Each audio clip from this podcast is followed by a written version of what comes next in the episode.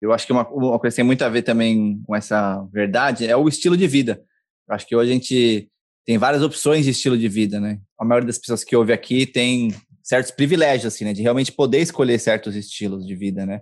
Então tem muita gente que não tem nem acesso a como escutar esse podcast, né? Então quem está escutando eu diria que já tem essas possibilidades. Eu acho que tem muita gente que reclama, eu vejo, do estilo de vida que leva e tem dificuldade, assim, de como mudar, né? Como mudar o próximo passo, né? Eu quero saber tanto na sua jornada pessoal ali, né? De estar tá trabalhando num, num mundo é, corporativo, vamos dizer assim, né? Antes da viagem e pelos seus estudos também, né? como passar pelas transições aí, né, da vida. A partir do momento que você tem uma vontade, né, de você sentiu que você tem algo a ser cumprido, que é diferente do que você está vivendo hoje, né? Pode ser uma missão, pode ser uma causa, pode ser um desejo por liberdade geográfica.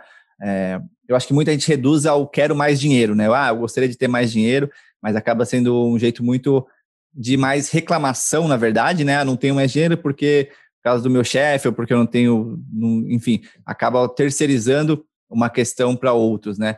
Mas pelos seus estudos aí internos e externos, como lidar com essas transições a partir do momento que você percebe que você não está onde você quer estar, tá, ou você não está com quem você quer estar, tá, ou você não está fazendo o que você está fazendo? Você falou o próximo passo, né? É, assim, para que um passo aconteça, é preciso que haja o atrito entre o solo e o seu pé, né? Se não houver esse atrito, a gente não vai conseguir empurrar o nosso corpo em relação a, a, ao chão e a gente não consegue dar o próximo passo. Então, acredito que a aceitação do conflito, a aceitação do atrito, a aceitação das crises, ela é um passo fundamental para esse mergulho, para essa jornada no autoconhecimento. A, a, minha foi assim, essa decisão de sair viajando pelo mundo foi resultado de uma crise pessoal. E essas crises, elas podem vir de muitos modos, elas podem vir de um momento que você viveu um baque tão grande, que a vida te deu uma rasteira tão grande, que te fez mudar de perspectiva, né? Eu falo que quando a vida te, te vira de ponta cabeça, ela te presta um imenso favor, porque ela te permite ver a partir de uma nova perspectiva que você não conhecia antes. E às vezes essas crises podem vir justamente do oposto, que tá tudo bem, como foi o meu caso na época da viagem, mas não tá tudo bem.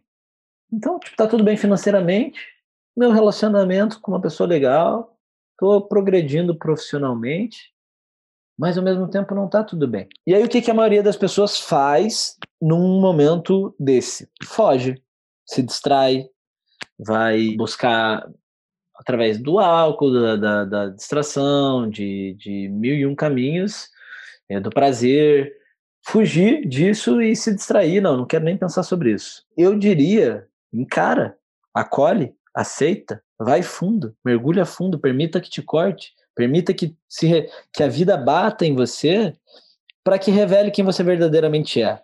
Né? Porque tu, tudo que é, é construído pode ser também desconstruído, mas tudo que é jamais deixará de ser. Então, essas chacoalhadas que a vida dá, às vezes é um, é um tremendo serviço prestado ao nosso favor, porque só vai cair aquilo que é falso. Então, se vem esses sentimentos, escuta eles. Claro, não, não deixe que o desespero te tome, mas se coloque na condição de observador. Seja sincero com você mesmo. Seja sincero com você mesmo.